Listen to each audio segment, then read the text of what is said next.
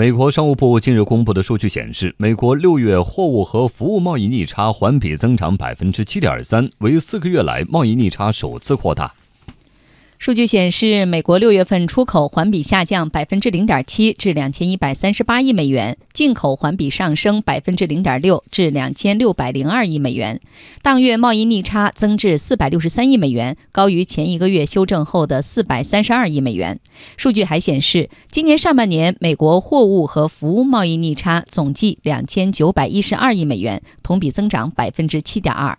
经济学家普遍认为，虽然特朗普政府将削减贸易逆差作为其贸易政策的重要目标，但是限制进口的单边贸易保护主义政策并不能缩减贸易逆差。相反，伴随美国财政赤字扩张、私人储蓄下降、利率水平上升和美元汇率走强，美国贸易逆差将继续扩大。令人感到担忧的还有美国的经济走势。美国知名财富杂志《财经杂志》财富发表封面文章说，越来越多的迹象表明，美国当前的经济扩张即将结束。数据显示，今年美国经济已经开始过热，工厂产量提高到超过长期可持续产出的水平，工人加班时间进一步增长。由于需求十分强劲，导致通胀开始抬头，引发美联储加息。而美联储加息又造成包括股票在内的资产价格走平或者下降。美国经济面临的另一个威胁是高油价，油价近期处于高位，但高油价极有可能抑制全球经济增长，尤其是因为美元走强，使得油价对于其他国家来说更加高昂。业内观点指出，高油价将打击美国大企业及众多中小企业。另外，经贸摩擦后果的不确定性造成很多公司一直处于观望，从而抑制了潜在投资。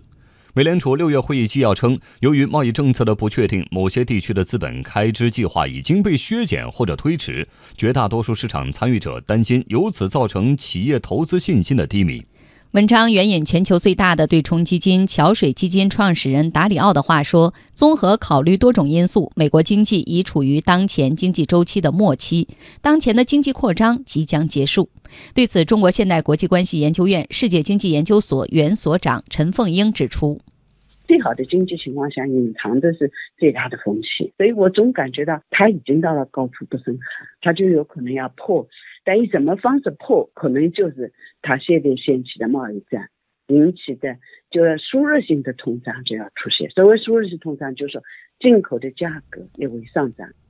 事实上，刚刚提到的输入性通胀已经对美国的相关产业带来负面影响。根据《纽约时报》报道，几个月来，美国商务部已经收到了大约两万件来自美国企业的申诉，要求获得关税豁免豁免。他们表示，因为加征关税导致了企业经营和财务方面困难重重。这些申诉的企业大多为钢铁产业链下游的中小企业。尽管这些企业设在美国本土，但生产所需的其他产品，比如钢管、电缆、螺丝等等，都依赖进口。加税政策一出，导致企业生产成本大大增加。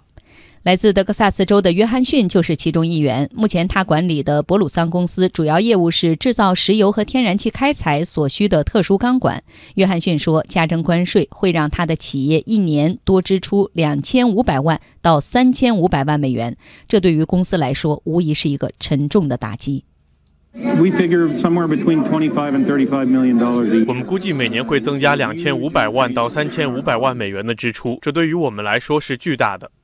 就在刚刚过去的七月，约翰逊和公司员工已经集体向政府进行了申诉，还向国会议员手写了四千五百封信，呼吁政府做出改变。